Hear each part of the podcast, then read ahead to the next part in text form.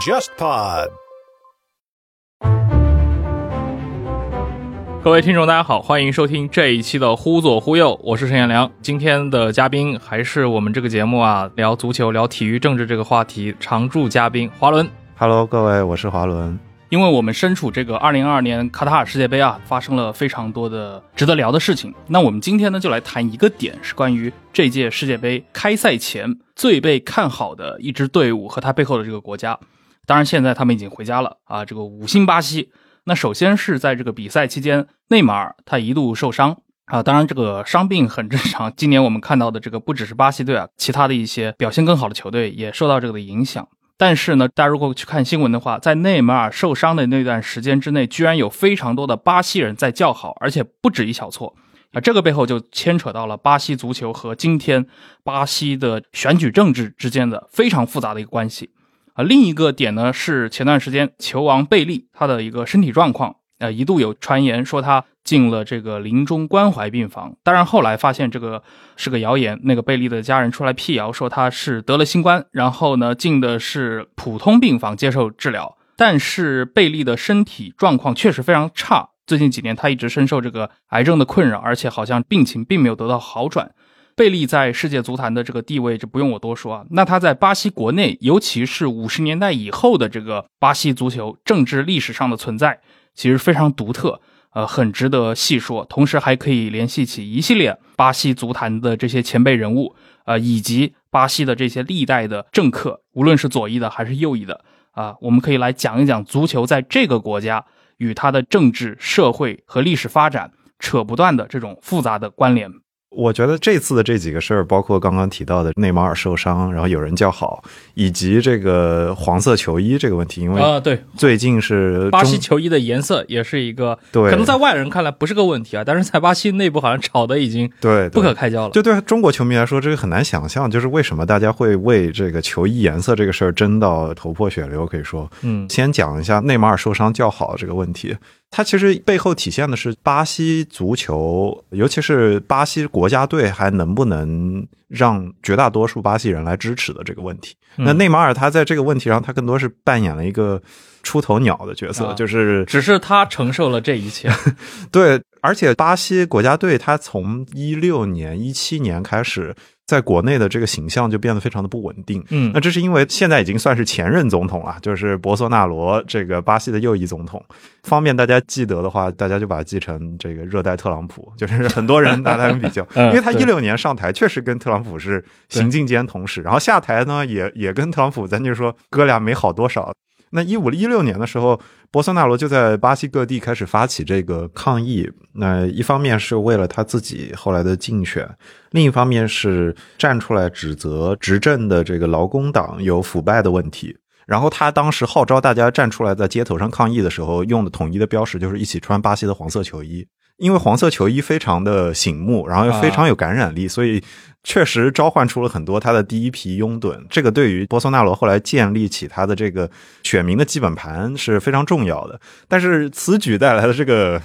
负面作用就是巴西球衣，尤其是这件黄色球衣，一下子就变分裂了。这中间的一个标志性的事情，就是一六年卢拉之后的劳工党的总统迪尔马罗塞夫，就是跟卢拉一起当年搞游击，上台都是代表左派的，或者是这个自由一点、中左派这么一个路线的巴西总统。他因为这个洗车行动以及巴西国内在一六年前后出现的这个贪腐丑闻的问题，被迫要下台。然后这个下台本身其实是非常受争议的，因为从去年以及前年开始，就是有很多调查发现，关于巴西腐败问题调查的这个洗车行动，它的取证手法中间有非常多的问题，存在很多这个证据不足，但是就强行证明了这个问题，所以卢拉好像也在监狱里被关了一年多。对，卢拉恰恰是因为就是最终大家发现洗车行动中间有很多取证不合法的地方，所以他放出来了。嗯然后放出来之后再参加竞选，所以到今年十月、十一月初，这个大选尘埃落定，结果上是很清楚的，就是卢拉获胜了，博索纳罗败选了。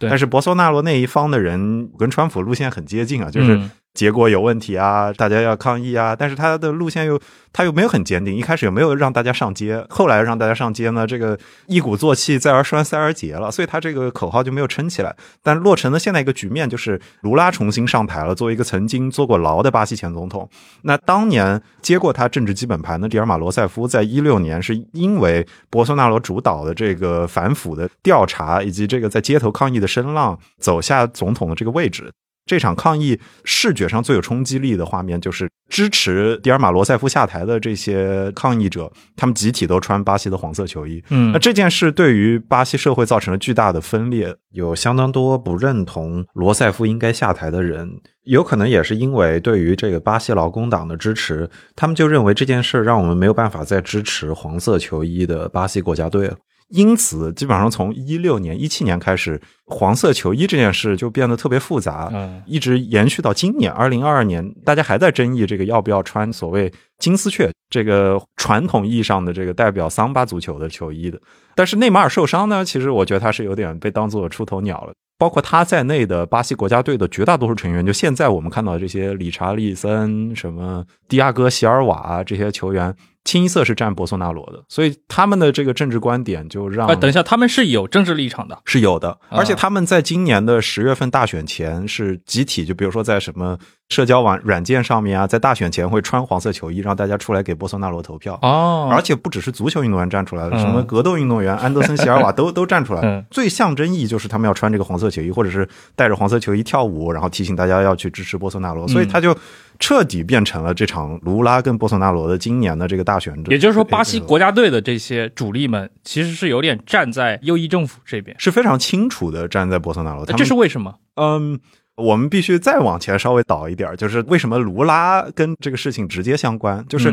如果我们放在今年看，它就是一个卢拉跟前任总统博索纳罗在大选竞选的问题。但是为什么博索纳罗一五年开始在街头站出来指责巴西劳工党有腐败的问题，以及迪尔马罗塞夫应该因为腐败问题下台呢？他当时的一大指责就是巴西承办一四年世界杯跟一六年奥运会，为此而搞基建，大肆投入，然后这些基建中间充斥了各种各样的腐败问题，还有工程上的诈骗问题，呃，严重的超支，十倍甚至百倍的超支的问题，然后还有各种的安全性的问题。当时有过一个非常经典的反罗塞夫以及反这个世界杯的口号，就是说。我们不想要世界杯，但我们想要世界杯级别的教育跟医疗。嗯，这个就相当说明问题，就是很多人认为这个是浪费钱，就是你有这个精力，你为什么不去投资在社会福利上？那这些世界杯背后为什么跟卢拉直接相关呢？因为这个世界杯可以称得上是卢拉在零三年到一零年期间最重要的政治遗产，就是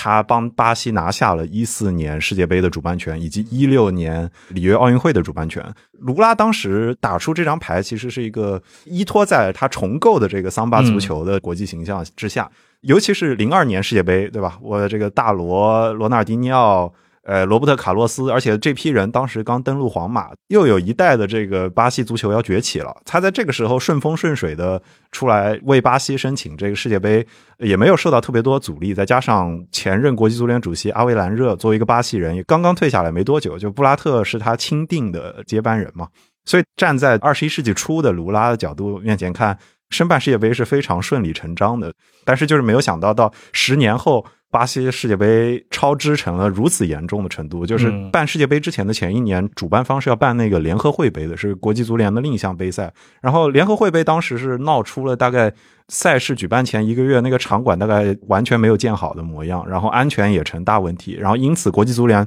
开始对巴西施压，但是这个施压反过来又造成了最终的超支，跟中间出现各种各样的工程安全问题。所以在一六年看到的这个抗议背后，是一个巴西想要走世界杯还有奥运会的这种国际化的体育战略，但是他有点没走成。有很大部分原因是因为这些超支，但我私心底里觉得，就是一四年一比七输给德国这件事儿，对巴西人的冲击，情感上也是非常明显的。对，所以那个像内马尔，包括他队友们都支持这个热带特朗普，是不是就是一些个人原因？因为当时好像卢拉也回应过嘛，说内马尔他之所以公开，包括用很多社交平台去呼吁他的粉丝投票给博索纳罗，是因为博索纳罗给内马尔免掉了他的这个个税。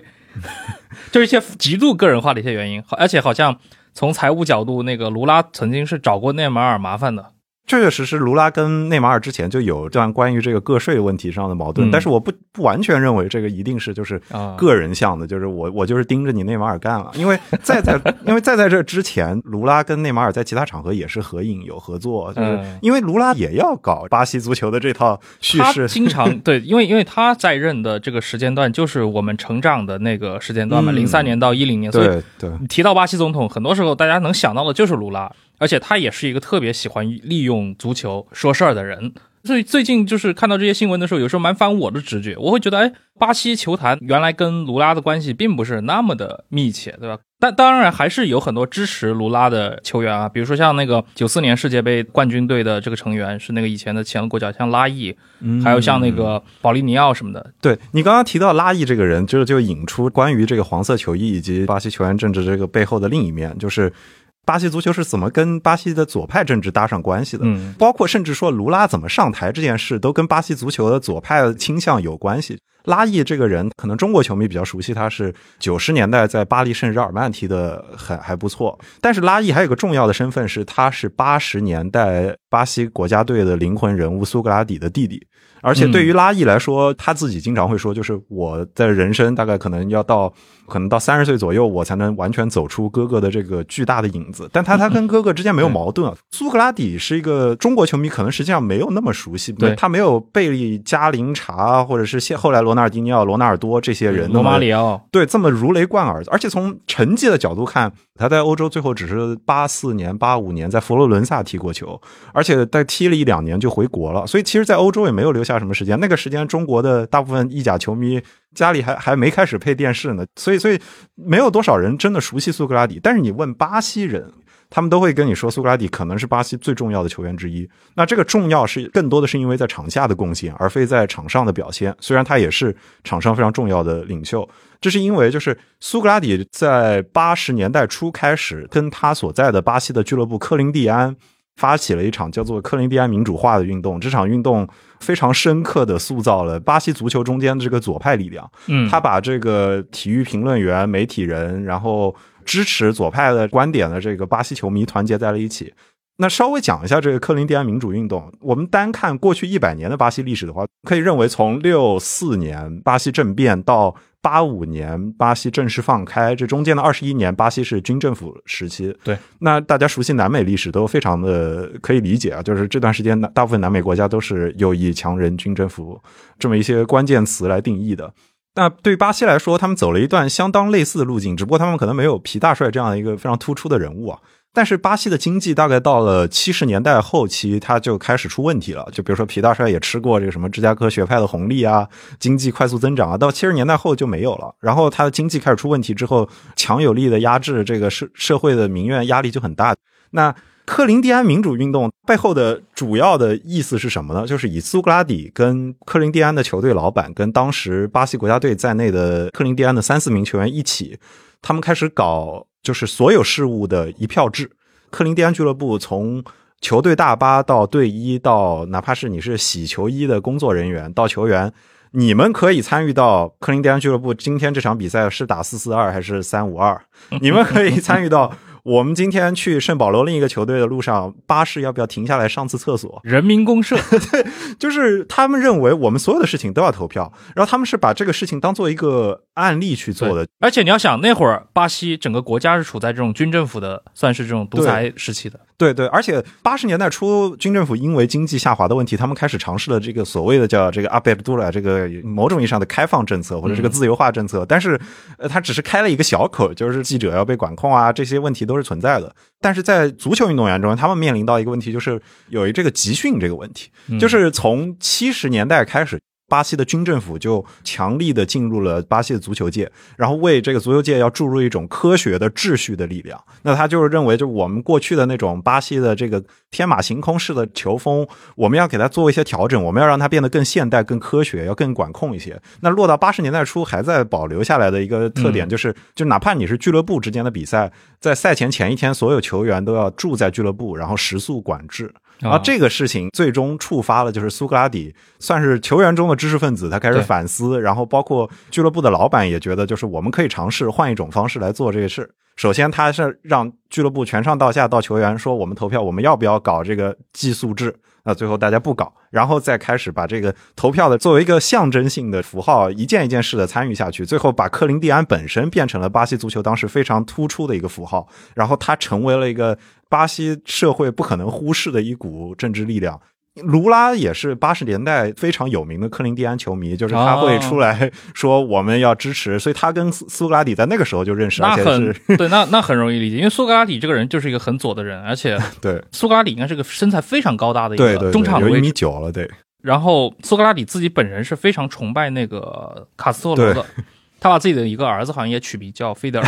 对，很多人把他称为巴西足球的切格瓦拉，就非常典型。就是他长相其实有点足球革命家，对，络腮胡子。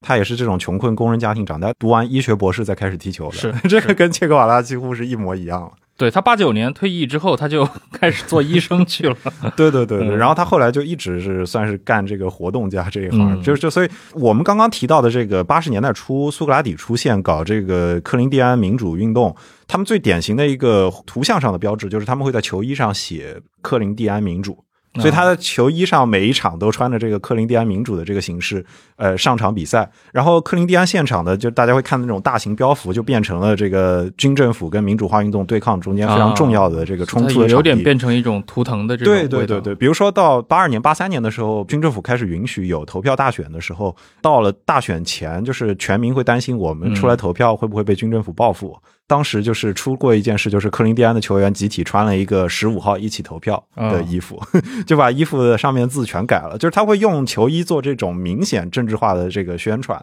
你也不知道说这件事是不是深刻的刺激了巴西足球的这个左右的平衡，但是。它结合到今天，我们来讨论这个黄色球衣是否会分裂巴西的时候，咱们就可以说到四十年前，巴西的足坛国内就出现了用球衣搞政治运动的这个先锋，而且它深刻的塑造了巴西足球乃至于巴西政治从八十年代到今天的这个动态。嗯，哎，我插一句，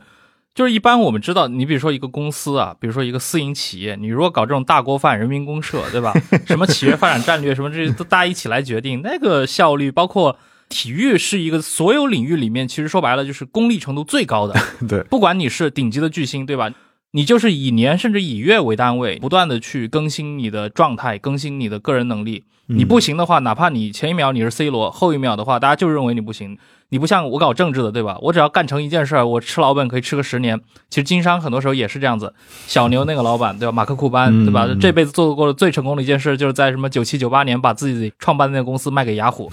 然后发了财。此后他可能就没有认真做成过一单生意，但是他就可以混到现在，还是一个有钱人，还可以影响世界。但是竞技体育是个非常残酷的，对吧？就是你这种大锅饭搞民主制的克林蒂安这个俱乐部，他当时表现到底怎么样？他拿过两次州冠军，就是圣保罗州的冠军。稍微补充一下，就巴西的这个政治是围绕着巴西最重要、最富裕的几个地区，像圣保罗地区，还有里约热内卢，像这两个地方，长期以来可以说近百年来就是塑造巴西政治的两大中心，就是所谓的圣保罗市跟里约之间对抗，甚至军政府后来要搞巴西利亚作为一个首都，就是为了在两者中间 避开嘛，我们就选个第三方。所以巴西非常多的的国内的问题都是可以通过这个圣保罗跟。里约的这个对抗来体现的，那在足球这个问题上是一样的，因为圣保罗直到今天它都是一个相对于里约要更加激进、更加进步的一个城市。嗯，那里约更多意义上还是象征着巴西的殖民的传统文化的积淀，还有保守主义以及一些跟政府相关的这个功能。所以，所以这个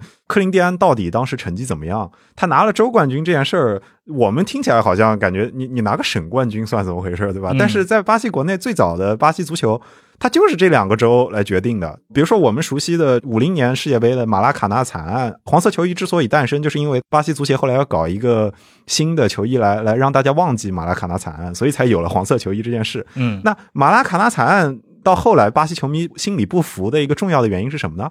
就是他不能代表我们巴西的实力，因为他只选里约的球员。五零年也好，你再往前三十年代、四十年代也好，巴西没有国家足协这件事儿，而有的话，他的。存在感非常的微弱，酿成的结果就是你要么就是选我们里约的球员，要么就是选圣保罗的球员，甚至到六十年代初，巴西才诞生了真正意义上的国家级别的杯赛，然后到七十年代发展成国家级别的联赛。在此之前，巴西国内的比赛那基本上就是。圣保罗这儿打个洲际比赛，然后米纳斯州这一带打个州内比赛，你选出来的冠军就代表我们巴西。所以到五九年才会有巴西国家杯赛这件事儿。因为国家杯赛当初诞生是因为南美洲先搞了一个南美解放者杯，然后你为要有一个俱乐部能作为巴西冠军代表巴西去参加南美解放者杯，那那这个里约跟圣保罗就要掐了。那那掐的话，他们就。才算是有了一个由头，把巴西国家的这个足球体系统一起来。那所以大家可以看到，这个巴西的这个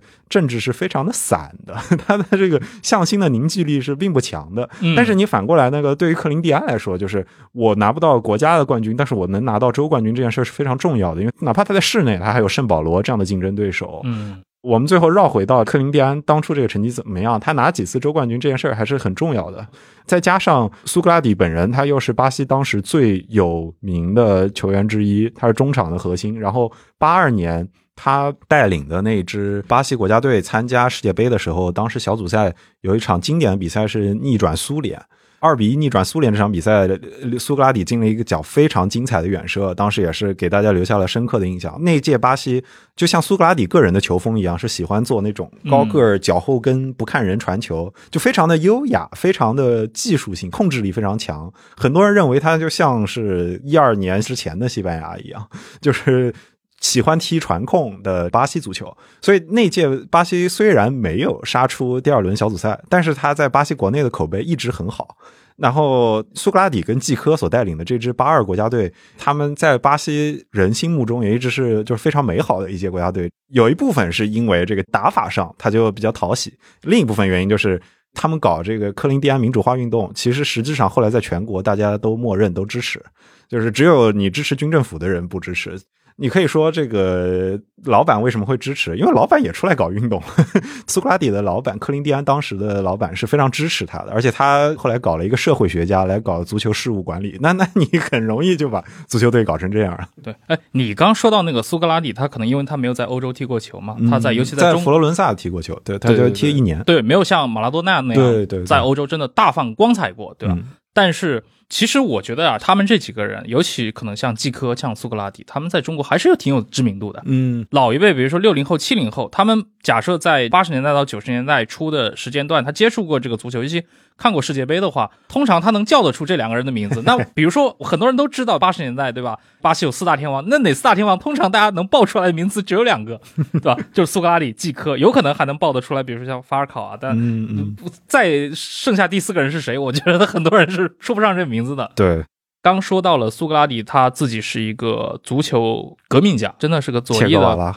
对对对，桑巴足球里面的切格瓦拉。当然，那个苏格拉底后来是很年，我记得是一一年还是一几年的时候去世了，年纪不大的。对对对对对，呃，也是一个很很意外的情况。呃，当然，我们今天很重要的要谈一谈巴西足球最重要的一个代表啊，那就是贝利。那贝利的在政治当中的一个站位，其实也是很有意思的，而且非常的复杂，对吧？这个我们待会儿再说。但是因为刚刚说到这个卢拉总统，他已经是五次参与过总统竞选，然后。这次算是第二任，呃，零三年到一零年是一任，然后他二二年他赢赢了选举。对。那么在这样的一个巴西的国内政治当中，足球和足球运动员的表态其实被卷得非常的深。你包括刚才也说到了，内马尔这些球星们会参与到这个呼吁自己的支持者去投票这个问题啊，这就涉及到巴西背后整个的一个政治生态。我觉得咱们在聊贝利之前，可以简单的聊一聊现代巴西的一个形成，而且这个可能真的就离不开那个。巴西历史上很重要的一个人，但是可能在外界，尤其在中国国内不是很有知名度的巴尔加斯。对对对对对，好，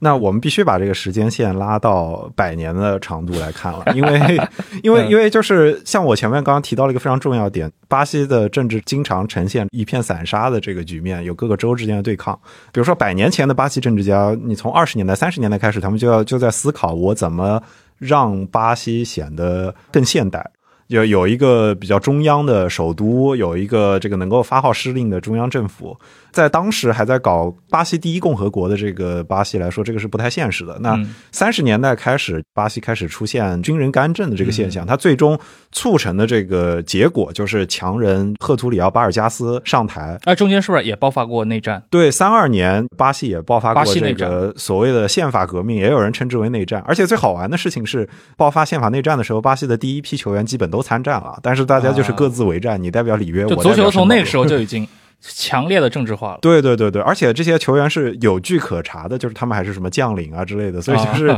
是非常清楚的。所以他这个是不是也跟你刚刚提到三零年代开始，其实军政府啊什么的这些在巴西就已经影响力很大了？这这跟当时的这个，比如说法西斯运动、欧洲的这些。趋势是不是也有关系的？这些必须要围绕着巴尔加斯这个人开始讲。嗯，就是巴尔加斯他在三十年代初上台，他的上台本身促成了这个革命或者是内战的爆发，但是他最终成为了从三十年代到五十年代巴西最重要的政治人物，因为他从。从三五年一直到四五年，实质上是由他在控制，然后再到五零年到五四年，基本上也实质到他控制，直到这个五四年呢，他选择自杀。他最后是自杀。对对对，他自己觉得他控制不住这个国内局势了。我自己觉得啊，就是我们粗暴一点，再给他取一个绰号，大家能记住，他就是巴西斯大林，反向斯大林，就是因为他是右翼的强人政治嘛。他的这个时间差不多跟斯大林是重合的。斯大林是五三年去世嘛？对，而且他干了很多跟斯大林很相似的事情，比如。说斯大林是实质上奠定了苏联工业化的这个基础嘛？这个苏联开始城镇化，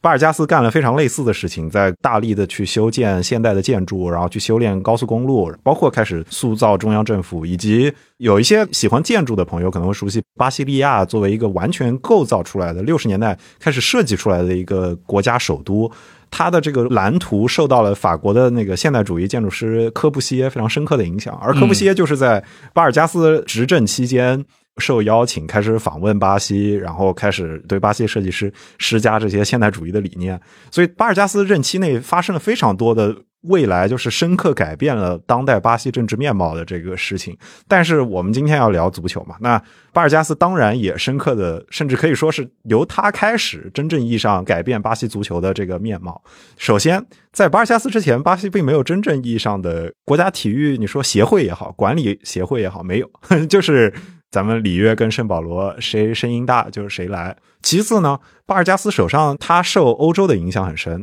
他自己是算是墨索里尼的信徒，至少他非常清楚的喜欢墨索里尼，所以墨索里尼在那个年代对全世界的这个影响力、号召力都非常大，对，包括对当时的中国，对吧？国国民党运动当中，所以很多人认为蒋中正政府，对吧？是不是在学德国？其实更早的时候，我们如果去看那会儿的上海的这些小报里面的各种漫画，其实都是把它画成墨索里尼的。老莫本人是老大哥呀，对，而且那个拉丁国家，它的这种足球政治的这个结构，几乎就是。墨索里尼当年搭出来的，他和拉齐奥这种对应的模式，延伸到了后来的那弗朗哥和皇家马德里，对吧？然后包括贝隆和这个博卡青年，像那个阿根廷的贝隆本人的话，他也是做过驻意大利的武官，真的是去罗罗马留过，算是镀过金。都去意大利学习过怎么搞现代国家，巴尔加斯也是这样。他年轻的时候也是在欧洲待过的啊。他做了很多直接就是墨索里尼在意大利做过的事情，比如大家现在知道国际米兰这个名字，其实中间是有一段插曲的，就是国际米兰在意大利的法西斯政权执政的时期是不叫国际米兰的，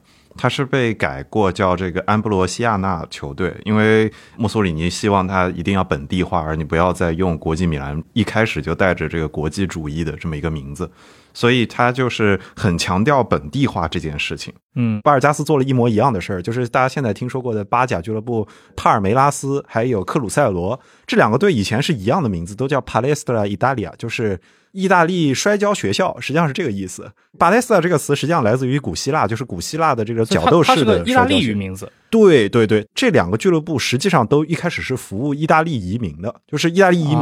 搞了一个像这种体育联合会一样的事情。它其实跟比如说足球在英国这些工人或者是商人把他们带到。阿根廷这些地方其实是非常类似的，就是商人聚集在一起，然后这些少数移民聚集在一起。意大利移民也想搞一个方子把大家训练起来，就跟我们前一期找那个赵征老师，对吧？聊这个香港足球，其实也是从这种英国人的这些移民小团体里面、小圈子里面诞生的，对吧？足球运动本来就是服务这批欧洲人自己的一个自娱自乐的这样的社区活动。对，所以当时要求他必须本地化的时候，他当时是怎么怀疑呢？他觉得你有为意大利宣传法西斯的这个嫌疑，就是包括今天克鲁塞罗跟帕尔梅拉斯其实有点不喜欢聊这一段的球队历史，这很有意思。那也就是说，巴尔加斯本人他虽然是一个墨索里尼的信仰者。但是我们看到他在二战当中，对巴西其实是加入了同盟国，还是很识大体的。对对对，他为巴西赢得了非常重要的发展的机遇，对吧？从这点上又有点弗朗哥那个意思了，就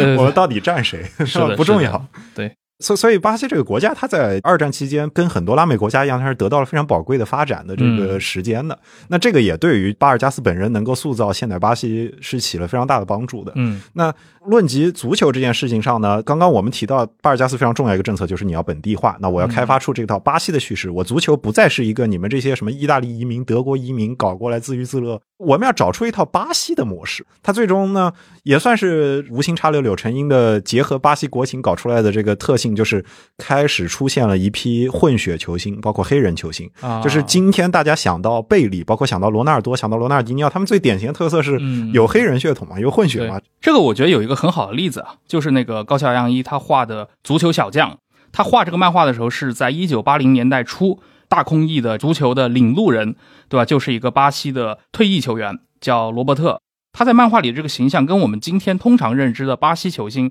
其实不太一样的。我们通常说到巴西球星，想到的是贝利、罗纳尔多，带着这种黑人特征或者说明显的南美混血特征的这种长相、这种脸啊。但是在足球小将里面，罗伯特，对吧？他上来那个头发、那个小胡子，他其实更像一个欧洲球员，或者说。更像一个葡萄牙或者西班牙后裔的这样的一个拉丁长相的球员，而且他更白，这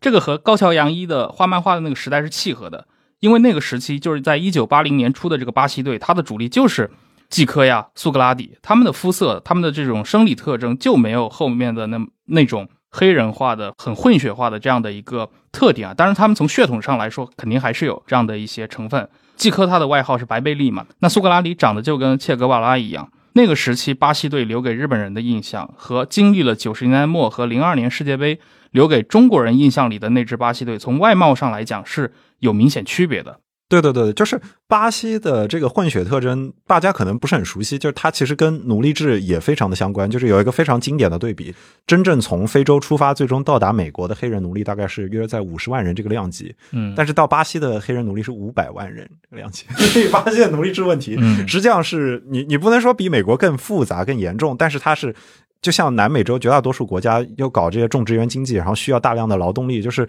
奴隶制的的确确对于这个巴西，不管是它的殖民历史也好，还是到现代巴西的这个财富积累中间是有非常深刻的影影响的。但是像足球上，就是巴西国家队没有那么多混血的球员，第一代的混血的球星出现就是在巴尔加斯任期内，嗯最著名的一个球员叫做黑珍珠，这个莱奥尼达达席尔瓦。他是这个倒钩射门的，算是创始人。就是创不创始这件事儿，其实另有两说。就有人说是一个乌拉圭人搞出来，但是因为他的知名度如此之盛。英文中“倒钩射门”这个词儿叫 “bicycle kick” 嘛，就是自行车射门。这个词儿就来自于莱昂尼达这个人啊，他的绰号。嚯，这个有点厉害。你说这个人大家没什么感觉对吧？你说怎么倒钩是他发明的？对对，这个背后又有层意义在于，就是说，一方面是莱昂尼达本人，他技术确实不得了。他哪个年代的？他是三四十年代活跃的一个巴西球员，战前的、二战前的这样的球星。呃，就算二战中都有，我觉得都是。就这个，因为因为他并没有影响巴西本土嘛。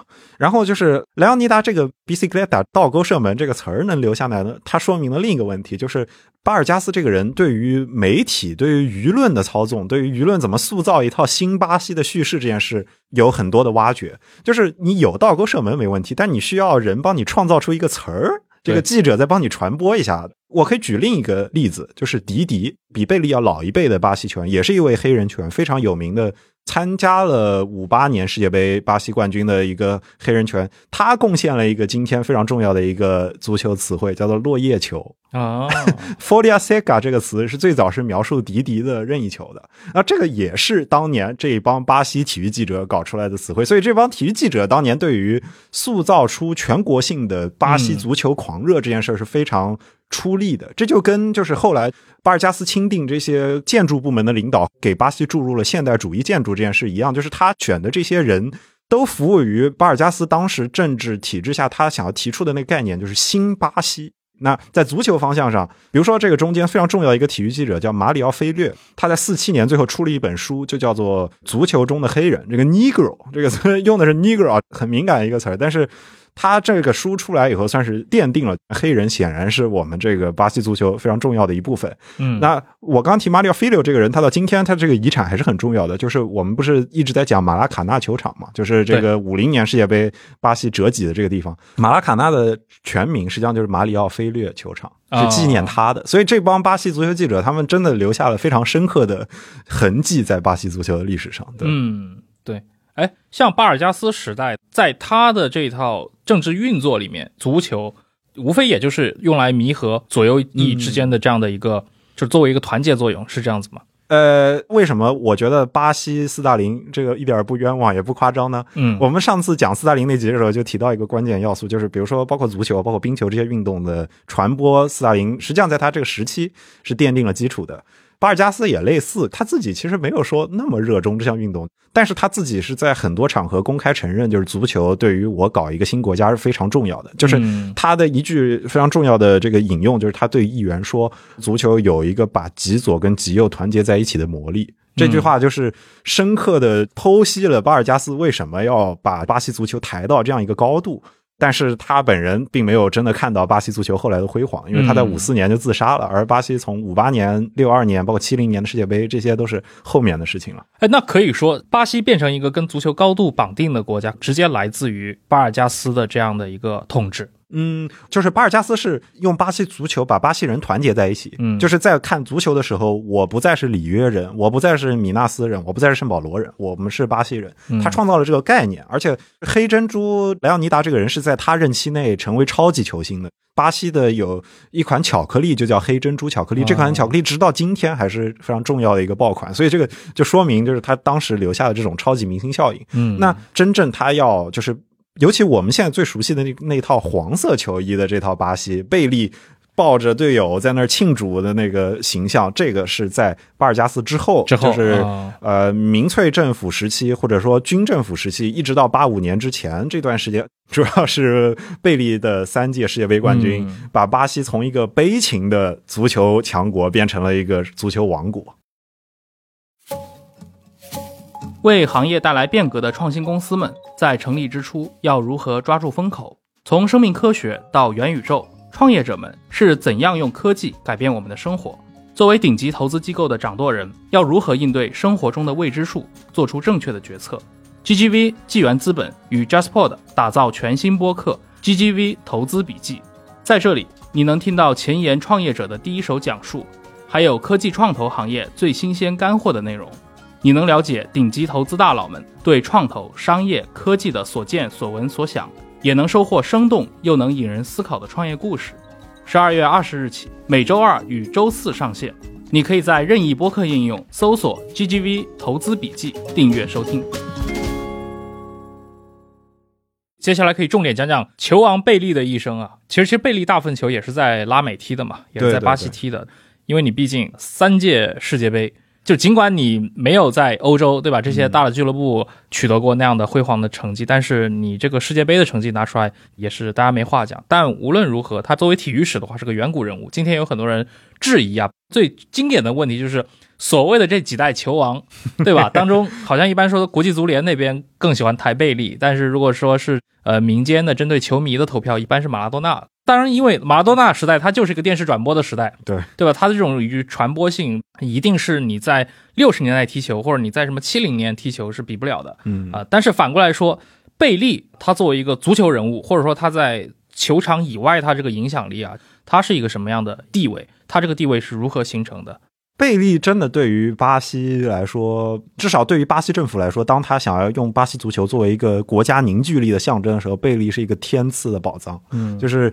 没有贝利，你首先你走不过马拉卡纳惨案，马拉卡纳惨案。这是把你巴西定在了自己家门口要办一次世界杯，结果在决赛中输球。那五八年连二十岁都没有的贝利，作为一个技术极其全面且精湛的这么一个黑人球员，就是我们刚刚不是说黑珍珠有这个倒钩射门，迪迪有落叶球，后来还有什么长传啊等等等等这样的技能，包括巴西足球还有这种黑人融入的，从巴西战舞这儿来的这种韵律的这个说法叫 Jinga，这个词儿到今天还在用，就巴西足球这个这个是真的假的？就是巴西战舞真的能跟足球挂上钩吗？有这个是直接的联系，就嗯 Jinga 这个是巴西战舞中间的一个起始的基本站姿，就是嗯前后腿交叉来回交叉的这么一个动态。对对对，这个好像说原来是因为是奴隶练的，所以他要迷惑迷惑那些葡萄牙人。对对对对对，就是也有人说他身上是带着那个奴隶反叛的这个标志的嘛，所以所以他被巴西政府当做这个国家非常重要叙事一部分。嗯那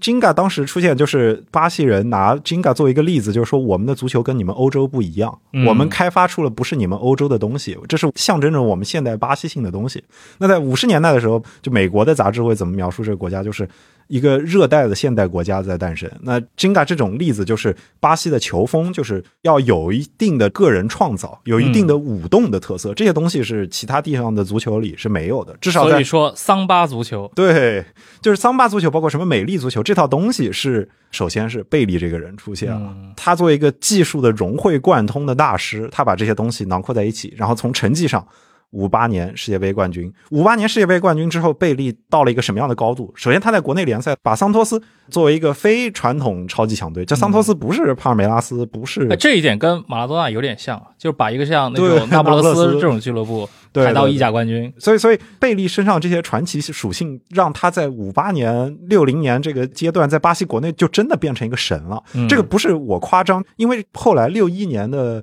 巴西新选上来的这个总统夸德罗斯，左派的这个民粹总统，他真的颁布了一条法令，说贝利是我们的国家财富，就是他把他国宝，你你说他他把它物化了都可以，但 他把它国家财产化了，吧？嗯但是他当时搞国宝原因是什么呢？因为夸德罗斯发现呃什么国际米兰啊、尤文图斯啊这帮欧洲俱乐部想要迁走贝利。啊，所以我要搞一个办法，不让我们的国有资产流失，那贝利就变成了国有资产。哦，所以他是不允许贝利对去欧洲踢球。对，在此之前，桑托斯已经接到了非常多欧洲球队的邀约了，桑托斯也很想卖了，但是球迷不允许。你只要想卖，就要暴动，你要暴动，政治家就来干涉你。然后瓜德罗斯当时是觉得自己的这个政治基础已经要崩塌了，他当时上台以后号称要搞去除腐败，但是结果搞得一塌糊涂，经济崩溃。然后看民意率要暴跌的时候，抱住一根最后一根救命稻草，就是贝利的大腿。你不要走，你不要去欧洲。今天大家不是听说那个姆巴佩有那个法国总统马克龙求他不要去皇马的故事？这个是个半个世纪前的这个版本，只不过是是 是一个非常难以想象的一个状态。民粹政府，对对对，嗯夸德罗斯上台其实没有待很久，因为他是一个算是反左派。他之前是库比什杰克总统，他是代表的是那个巴西快速增长的一段时间，也是一个右翼民粹上台的时间。对，但是到瓜德罗斯上台，他号称要把这些东西搞国有化啊什么的，不成功。然后他下台之后，到茹尔高拉特执政三年，最后到六四年。史诗性的这个巴西的政变，包括是非常确凿的有 CIA 参与的一次政变，军政府上台，对对对，所以这些事儿跟贝利的关系，你说有多大呢？五八年、六二年、七零年，他都拿了冠军，这些中间军政府当然沾到了光。贝利本人有没有配合军政府这套叙事呢？呃，你说他完全反对，倒也没有，因为到现在你都可以查到，就是贝利五十年代参军的照片，就是啊总统搞军役，他戴着一个头盔什么的。对，这个不是我们说孙兴民那种 大兵能不能逃出兵役，你所有人都要上，因为早一些年到三四十年代的时候，那个巴尔加斯总统作为一个强人总统，他也是军人出身嘛，他也搞这一套。然后他当时说要这个让所有运动员参加军队的时候，我们前面提到那个黑珍珠莱奥尼达，他就不参加，结果他就坐了八个月的牢，所以贝利就没有走他的老路。他是一个在政治这块不能说是一个特别热心、特别去积极参与的一个人。，对对对，就是他，他是那种我也不会把自己交代进去。对但你说我要像马拉多纳那样跟很多政治人物，是要要积极的，就是他没有，就是嗯所以所以贝利一直以来的形象始终是一个这种比较非政治的，政治大家认为就是商人，啊能够接受很多的赞助，左边左翼政府也行，军政府也行，只要你要要给钱，要我去当兵我就去当。对，就包括你比如说贝利本人后来被问到，就是当年瓜德罗斯把他变成国家财产，不让他去欧洲踢球这件事的时候，他也就是笑笑就过去了，就他不会太出来扒这些，认为自己是。被迫害了，对对对对但是呢，他到七十年代初去去美国踢球了，他是那个 NASL PSL 就是北美职业足球联赛非常重要的元老级的人物啊，就是贝肯鲍尔什么。那会儿他的地位已经对对和这个五六十年代已经不是一回事。对对，而且那会儿后来上台的这个军政府领袖已经把允许贝利出国了，而且。你如果说他到美国去踢球，去纽约宇宙踢球，去挣钱这件事儿是比较右边的事儿，那他到后来还有到日本来踢球，然后到七十年代中期来中国访问哦，那个时候的中国国家队连国际比赛都踢不上，但是能够跟贝利踢球，哦，他是 作为球员参与到中美邦交正常化当中去，对对，这很有意思啊。所以我自己觉得他是最忽左忽右的足球运动员，好吧？就是，所以我们我们在体育圈的单方面认定的老朋友就是贝利先生，对对对。中国人民的老朋友，因为后面还有一位中国人民老朋友跟贝利有直接的关系，那就是当时的巴西足联主席，后来的世界足联主席阿维兰热啊。但是我们刚刚讲到，就是贝利的这个历史地位呢，就是这三次冠军。我我中间可以稍微补充一点，就是为什么贝利没有那么政治化呢？因为贝利经历过的这三届冠军背后的筹备是非常的政治化的。就是六四年军政府上台，然后六六年巴西没有拿到世界杯冠军，举国开始反思，就是啊，我们过去那套桑巴足球有点不行啊，我们这套艺术足球还是要搞点纪律的，我们还是要搞科学。然后能不能是左派主教练？这是个非常敏感的话题，因为国际足联主席的阿维兰热，他在七零年还是巴西足协的主席嘛。嗯，那他当时在七零年，就是巴西出征前，包括六九年巴西去参加这个世界杯预选赛的时候，他就搞了这个算是政治手腕，就是我先让一个记者出身的左派的主教练来带巴西，把巴西带到了这个可以进世界杯的时候，我再换掉他。通过这一步呢，就让这些舆论界对于巴西足协跟军政府走得太近的批评就减弱了很多。那在这个过程中间呢，贝利是包括他们那一代的球员，他们是经历了很多这种折腾的。就是你的教练组成员突然来了几个军人，你要不要走军姿？你要不要像军人一样做一点军训的训练？就这些东西，他来来回回折腾过很多次。所以你说他要不要在政治上表态？我觉得他当年经历过的这些起伏，让他。觉得就是我我也算了吧，我我我没必要掺和这趟的事儿。哎，你刚刚既然提到了阿维兰热啊，对于拉美足球或者对于世界足球是一个非常重要的人物，嗯啊，他可能留下的印印记并不比贝利更少啊，而且他跟贝利几乎是同时代的。那贝利在五八年拿了世界杯冠军，他是五八年当那个巴西的足协主席，对，贝利七零年对吧，三拿世界杯冠军，他七四年当上 FIFA 的主席，对，而且像今天我们耳熟能详的。这个南美的解放者杯也是在他手上创立的嘛？来谈谈艾维兰热这个人吧，他和贝利和这个巴西政治之间的这种互动的关系。首先，我们看他从五八年待到七四年，能坐稳巴西足协主席这个位置。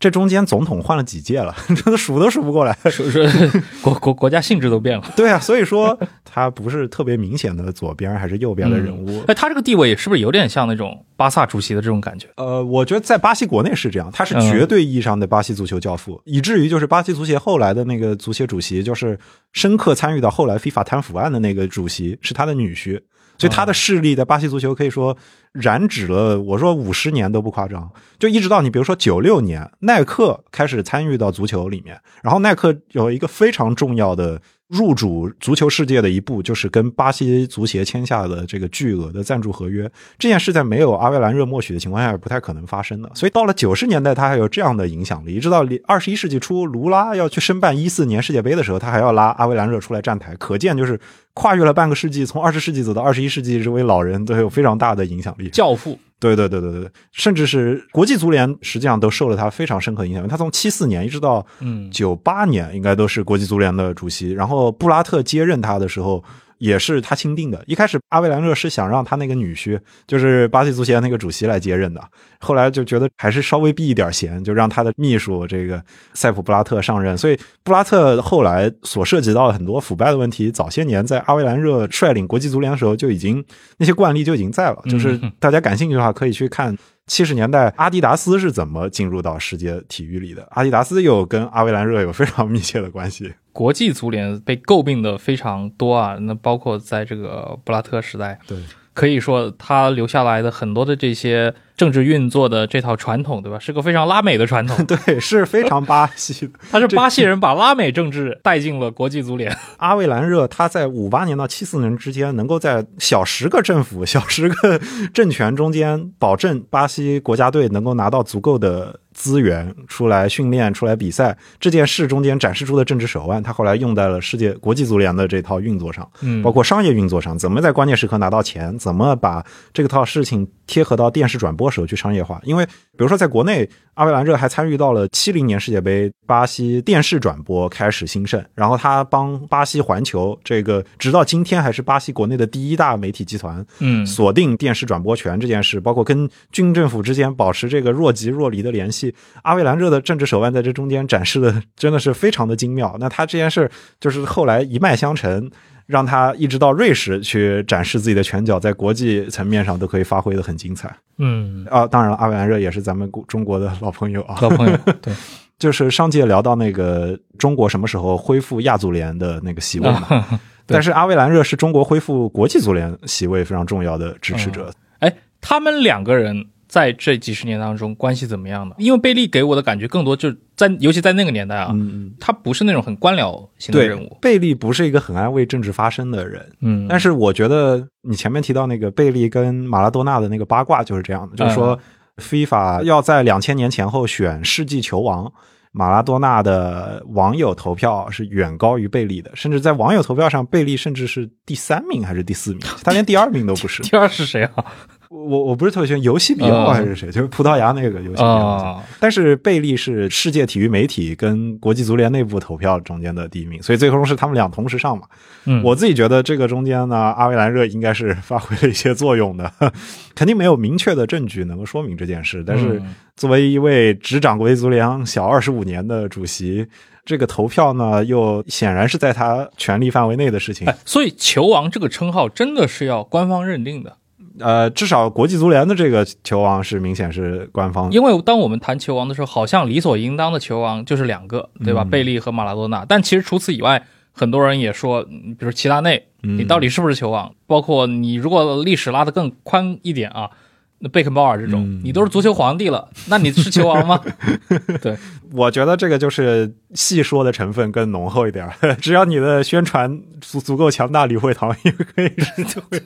中国球王。对对对，但是当然就是贝利他的球场上的成绩，咱们也没得说的。这个铅球可能是戏言，可能是传说，而且这个后来就成为一种执念。我印象很深，那个罗马里奥，他就为了凑这一千球，他真的就是，其实按说他应该退役了，对对吧？但是他顶着四十多岁的高龄，还要坚持踢那些低级别联赛，就是嗯进一千球，好像就真的成了他的执念，因为他也是个巴西人。我觉得就是二十世纪的后半叶，所有的巴西球员实际上都活在贝利的这个。你说大树底下好乘凉也好，还是说这个阴影底下也好，每个球员出来，你多少大家都要往贝利这儿看齐一下吧。嗯就是嗯，咱们能不能跟他比？罗罗纳尔多，对吧？你都要有一像金童一样的捧，当然也有金童一样的压力要去承担。嗯所以这个是所有的巴西球员后来没有办法去避开的事情。但是我自己觉得，就是贝利身上还有一个比较突出的遗产呢，就是。贝利也许在就是他为军政府起到了凝聚巴西的这个作用，但是因为他本人并没有真的为军政府站台，所以他自己没有受到这方面的批判那么严重。所以巴西的政治化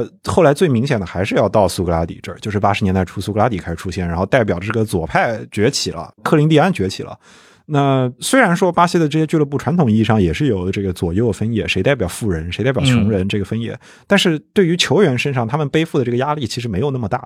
我觉得更加明显的是到九十年代末期，就是当耐克跟巴西足协签了这个新的合约，然后罗纳尔多、罗伯特卡洛斯、卡福、罗纳尔迪尼奥这一代巴西球员崛起的时候，他们面临的又是一个全球化时期的这个嗯巴西国家队，所以他们身上没有那个政治的包袱，他们没有那个政治的担子，而且他他们前面走过的那个自由化的路是苏格拉底去走的。等到内马尔这一批球员一六年前后受到指责的时候，他们身上是有那个冤屈的，就他们觉得我怎么了？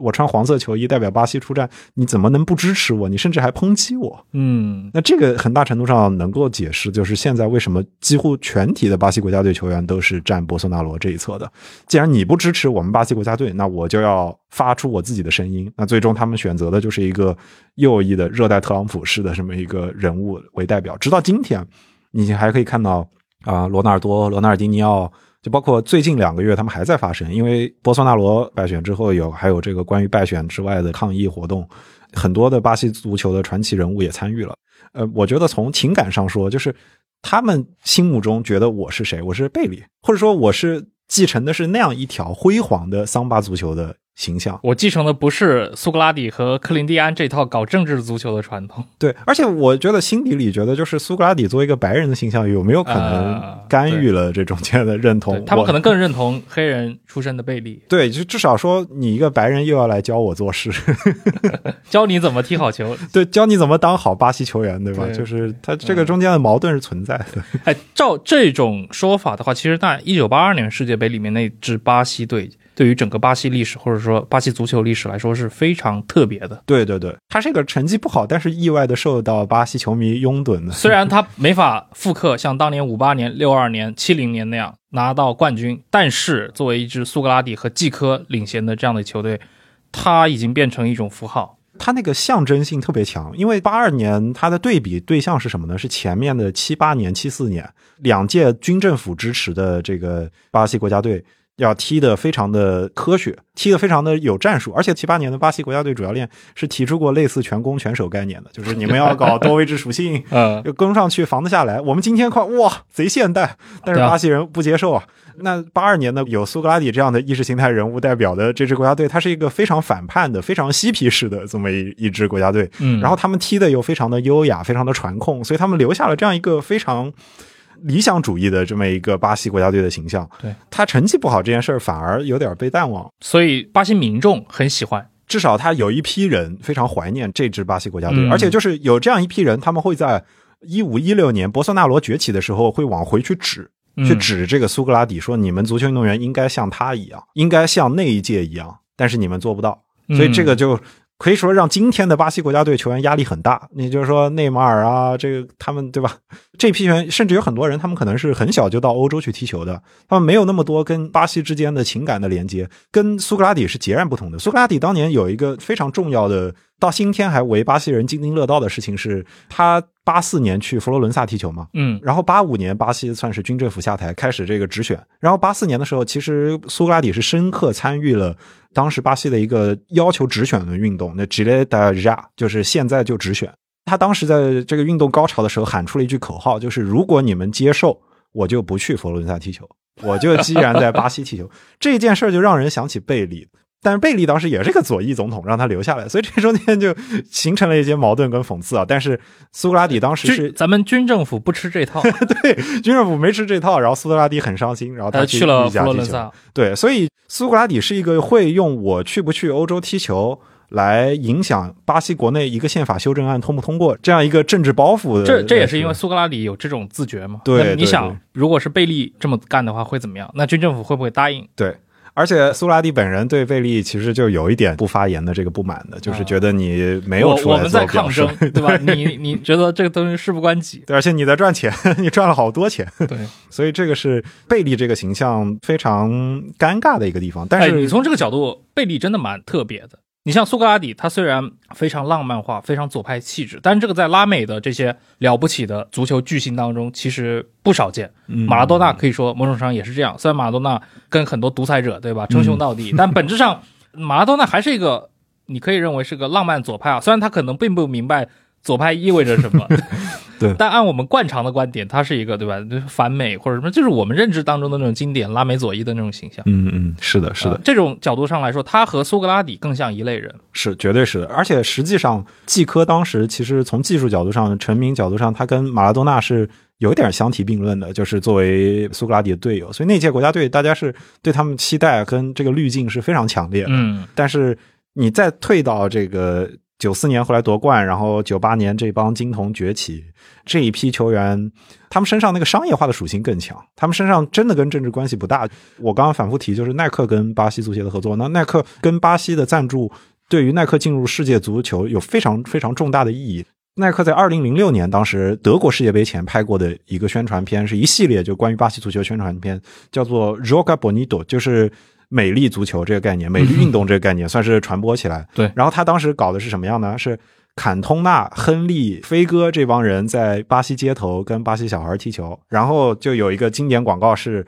啊，罗纳尔多、罗纳尔迪尼奥、罗伯特卡洛斯在更衣室里踢球，背景是美国的黑人说唱团体 Black Eyed Peas 黑眼豆豆唱。巴西六十年代的音乐金曲，叫这个 Mas que Nada，这个 More Than Nothing。所以就是它是一个非常文化融合的概念。而这一批巴西球员，他们成长也是在欧洲了，他们真的跟巴西国内政治之间的关系就不深，他们没有那种情感上的连接，也没有那种我一定要发声的那种诉求。对啊，就是九八年这一代，嗯到你像罗纳尔多什么的，他们没法像苏格拉底啊、基科这批人一样。对，就这个潮流退去的其实挺快的对他们也是吃到贝利红利的，那是因为阿维兰热吃到了贝利的红利，啊。而他们吃到了阿维兰热热的红利。对对对，所以因为阿维阿维兰热，你可以视为他统治整个的足球世界，一直统治到九十年代对对，中后段嘛。但是反过来说呢，卢拉又吃到了苏格拉底的红利。卢拉是一个从八十年代开始就坚定的克林 蒂安的球迷，对然后他到两千年初能上台，嗯苏格拉底给他打下的这个民意基础也也很重要，而包括迪尔马罗塞夫的这个遗产。然后这一批人，他们又在他们任内选择申办一四年巴西世界杯跟一六年奥运会，结果作为你们左派去办的世界杯，却成为了巴西社会矛盾到一五一六年引爆的一个导火索。这件事儿，我觉得就把巴西足球的这么一个百年史形成了一个。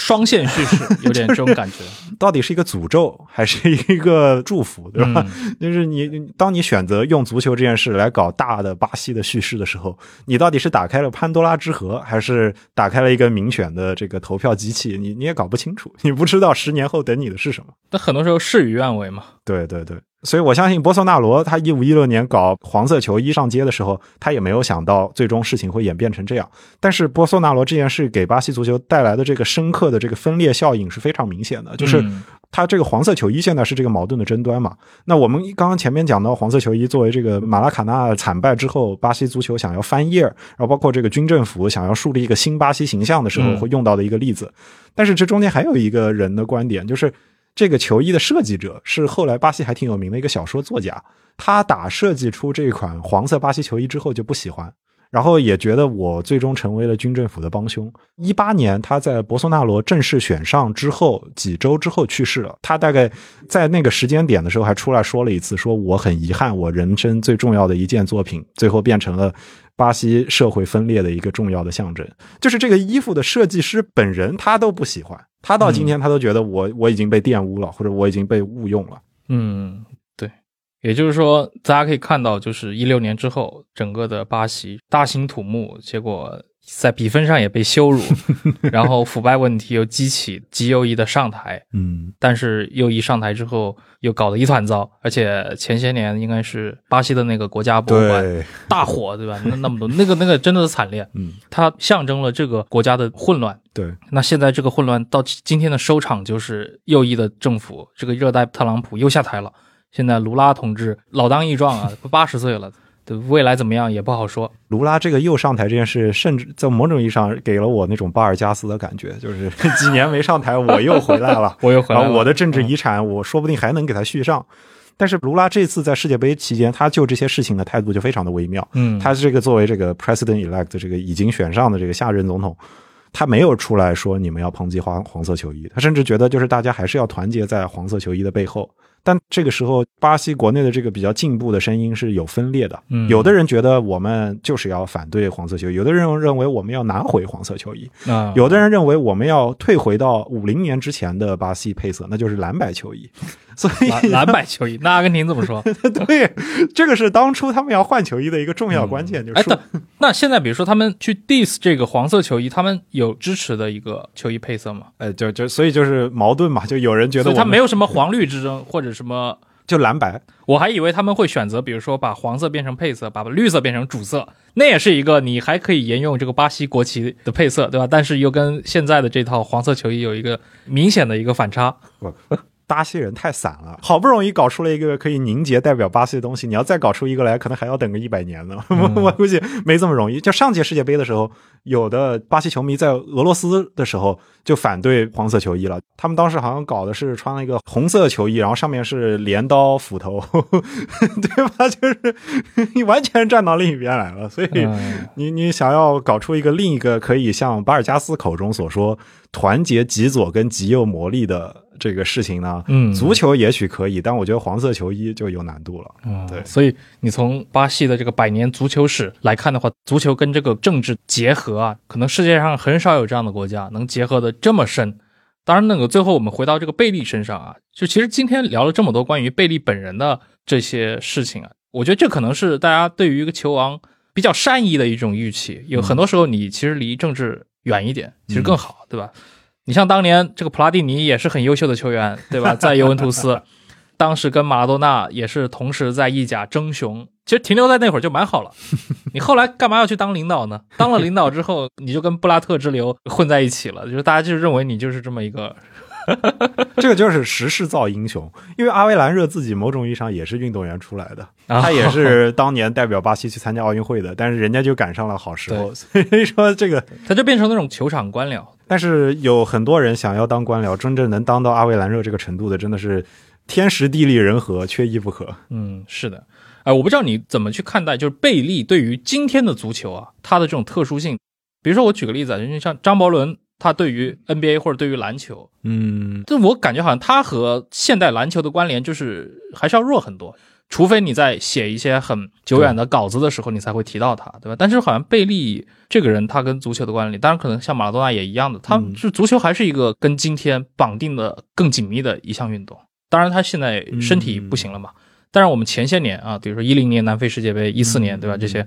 经常可以看到贝利他出现已经是有有时候是一种搞笑角色的形式出现了，乌鸦嘴。对我我自己觉得贝利的这个名声能传到现在，或者这个地位依然非常稳固，其中一个重要的原因是足球里面世界杯是很重要的。张伯伦最终你大家去想象一个意象的时候，想到的就是一百分得分王，然后传奇的各种各样的记录，它变成一个数据化的一个东西。对，但是贝利始终是巴西足球的代表。至今为止，到现在你后面出这么多人才，内马尔、罗纳尔多，你们连接近贝利的可能性，我觉得都还差一些，对吧？嗯，只要巴西足球还保持它这个强势的地位在，那就贝利始终是摆在这儿。这个件事，我觉得也是，就是 FIFA 为什么当年选球王的时候不可能绕开贝利，就是作为五星巴西世界杯夺冠最多次数的这个国家，你要承认它的强大，也能帮助你足球在全世界范围内传播，那你也必须要认可贝利的这个地位。还有，我觉得也有一部分是中国球迷，可能韩日世界杯是很多人接触世界杯，就是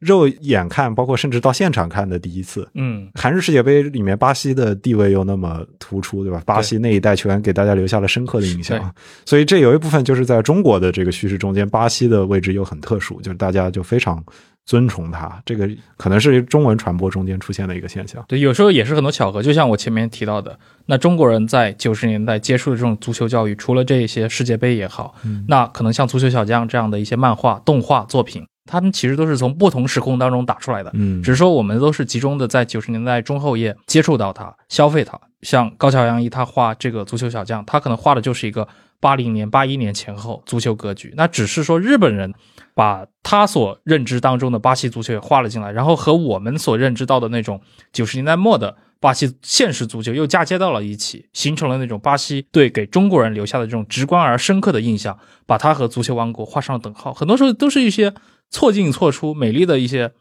你说是误会也好，你说是一些巧合也好，对它这个强大的。我你说这个叙事还也好，还是一个传说也好，在他国内就起到了一个塑造什么是巴西的一个非常重要的力量。那在国外就始终保持着这个巴西的最重要的国际名片就是足球这个形象。对，所以卢拉不可能绕开他，博索纳罗也不可能绕开他。我觉得再往后推，可能在未来的十几二十年的巴西的政坛人物，他不可能绕开足球的，他肯定还是得拿足球做文章。嗯，所以我觉得内马尔的苦说不定还没有受完。好呀。那今天这一期非常感谢华伦和我们聊了巴西足球的百年历史，以及他的这个桑巴足球和巴西政治的一个关联，尤其是以贝利这样的一个非常伟大的足球运动员作为一个中轴线谈这个话题。呃，也祝他老人家这个身体健康啊，希望他早日能够康复吧。对，好，